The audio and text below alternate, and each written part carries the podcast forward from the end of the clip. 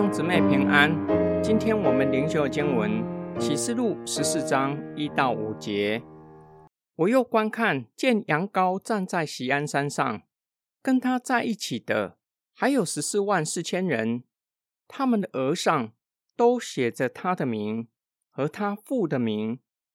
我听见有声音从天上来，好像众水的声音，好像大雷的声音。我所听见的声音，又像琴师弹奏的琴声。他们在宝座前，在四活物和众长老面前唱新歌。除了从地上买来的那十四万四千人以外，没有人能学这歌。这些人没有跟富人在一起，而使自己玷污。他们原是同生的。羊羔无论到哪里去。他们都跟随他。这些人是从世人中买来的，做出熟的果子，归给神和羊羔。在他们口中找不着谎言，他们是没有瑕疵的。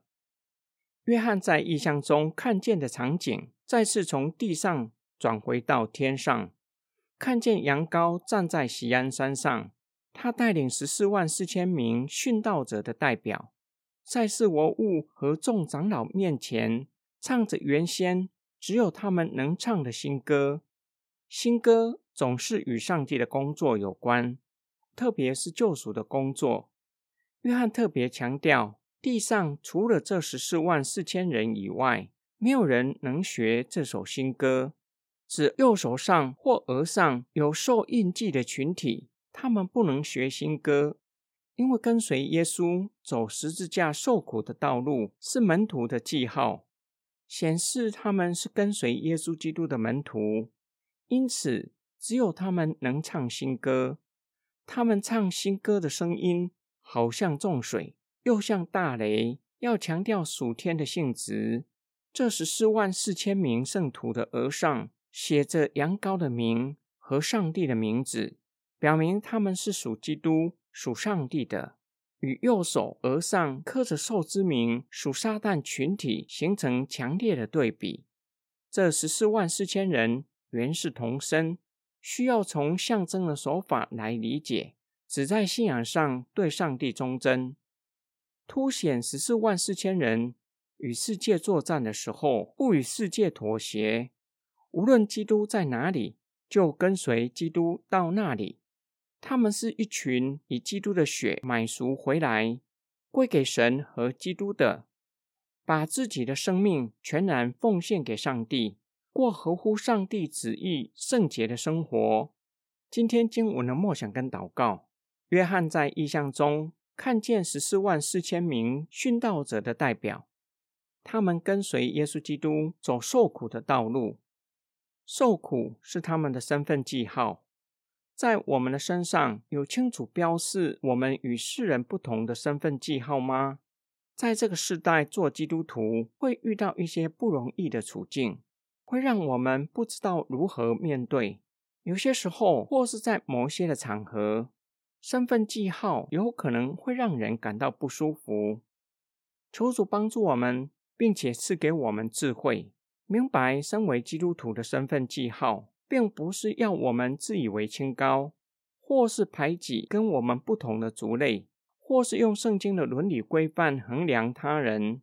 但是，也不是要我们融入到世人中间，避免非基督徒将排挤的指控强加在我们的头上，以至于在信仰上妥协。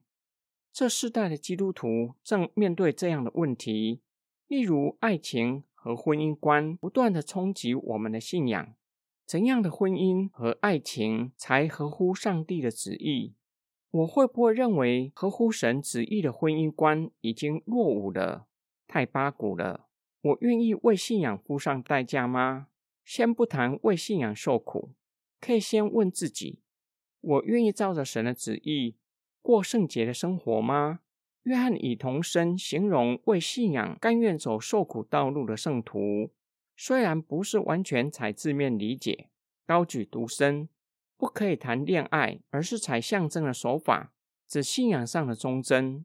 这就提醒我们，基督徒的爱情和婚姻需要寻求上帝的带领，并且愿意被信仰的准则规范，在爱情和婚姻上圣洁。我们一起来祷告：爱我们的天父上帝，我们是主耶稣基督以他的宝血将我们买赎回来，不要归给父和基督，使我们跟随耶稣基督到底。主耶稣在哪里，我们也要在那里。主耶稣甘心乐意顺服父的旨意，我们也要效法，也要跟随顺服父的旨意。主耶稣顺服父的旨意，即使遇到挑战和攻击，也不妥协父的旨意，不愿意走容易的道路，而是照着父的旨意喝下苦杯。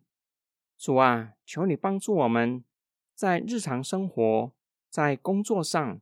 在爱情的追求，都甘愿付代价顺服到底。我们奉主耶稣基督的圣名祷告，阿门。